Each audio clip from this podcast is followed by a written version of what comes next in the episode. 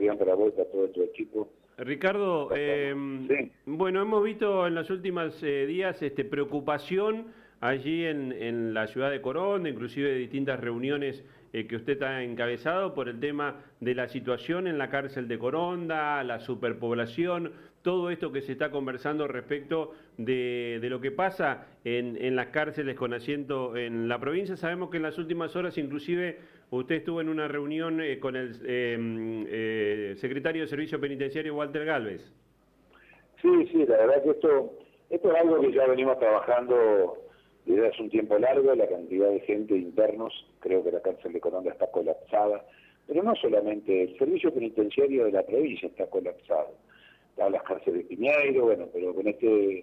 situación a uno le, preocupa mucho la situación de, de Coronda, 2.286 internos, una cárcel que está preparada para 1.200 internos, esto nos está trayendo muchísimos problemas con todo lo que es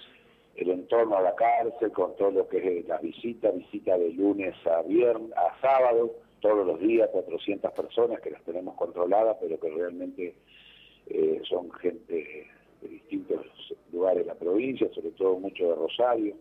gente que ha venido y se ha sentado en la vía del ferrocarril, y eso nos demanda mucho más seguridad, nos demanda inspectores, guardia urbana, eh,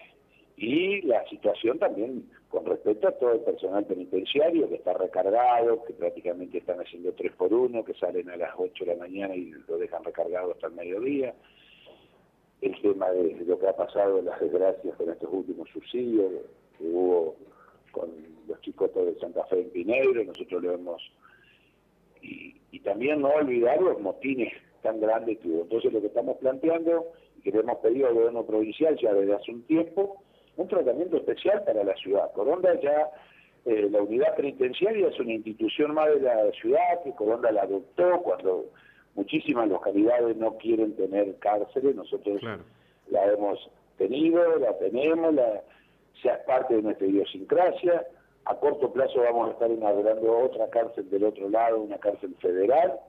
y con toda esta situación de inseguridad que está viviendo la provincia, entonces Queremos prevenir antes que pasen eh, hechos mayores,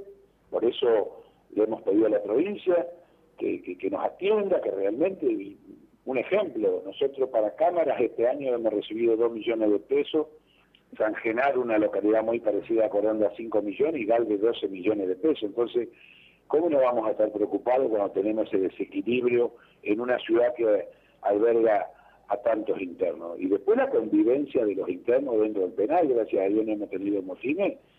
pero y muchísimas cosas que planteamos, que ayer tuvimos una reunión con Galde y con Lestra, que Lestra es el director del servicio penitenciario,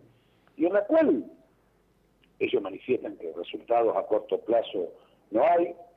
porque realmente están teniendo un desfasaje de mil internos por año, son malos internos que entran que los que se van,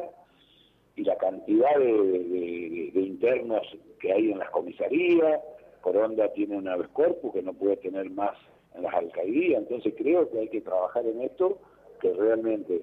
es preocupante y que por las características que tiene Coronda, nosotros lo hemos charlado en el Consejo de Seguridad, yo he tenido una reunión hace 15 días con el ministro Aníbal Fernández en Buenos Aires también, que se comprometió a darnos una ayuda para detectores de, de, de patentes, para poner más cámaras, pero necesitamos que un Estado provincial nos esté acompañando en esto porque realmente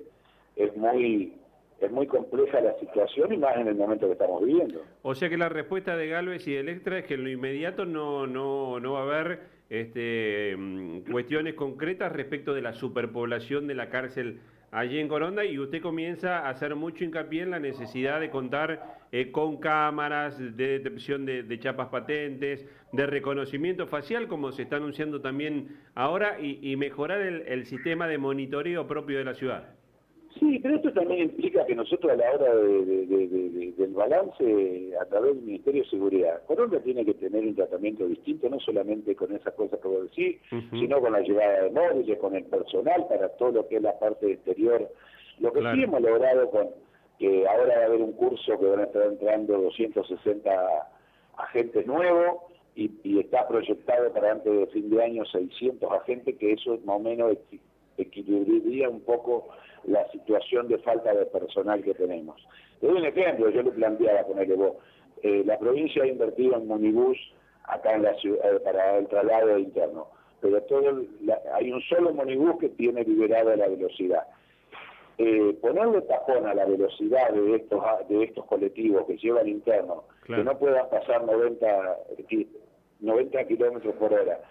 en la situación que se vivió hace poco, en una balacera en Rosario, lo que pasó ahora en Barrio Chalé con los colectivos, es,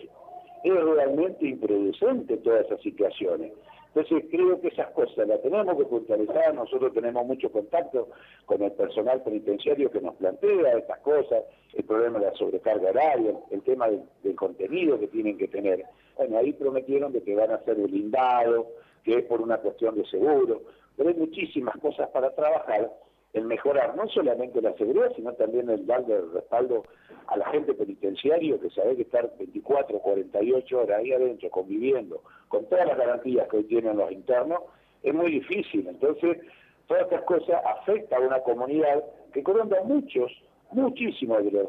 vecinos de la ciudad tienen relación directa con el empleado o a través de un familiar. Nosotros lo entendemos, pero realmente necesitamos que el Estado, una provincia, que no ejecutó el presupuesto de seguridad el año pasado, que realmente tome estas medidas. Estamos viviendo momentos muy difíciles. Nosotros si hubiéramos atendido a Rosario en tiempo y forma, tal vez hubiéramos evitado todas estas 66 muertes que hubo. Pero no importa, hay que mirar hacia adelante y entender que la seguridad, y sobre todo en esta provincia, que es un clamor en nuestro país, no tiene un miramento político. Todos tenemos que involucrarlo. Uno como intendente, la provincia con su funcionario y la nación con su funcionario. Esto es una cadena que no puede haber una grieta, que todos tenemos que ser responsables, pero tenemos que demostrarlo con hechos. Ricardo, agradecerle la, gentileza. Seguramente próximamente volvemos a tomar contacto, hablar un poquito de, la ciudad, más allá de esta preocupación eh, que, ha manifestado y de las reuniones que ha tenido en los últimos días por la eh, superpoblación allí en la cárcel de Coronda. Gracias, gracias. Seguramente en la próxima reunión de de lo, de lo lindo que es Coronda. Aparte de esto, tiene mucha belleza sobre la costa y todo lo que venimos trabajando. Vamos, vamos, a hablar de eso. Eh, Ricardo, le mando un abrazo. Que tenga buen día. Gracias, gracias. Ricardo Ramírez es el intendente de la ciudad de Coronda, bueno, que ha tenido reuniones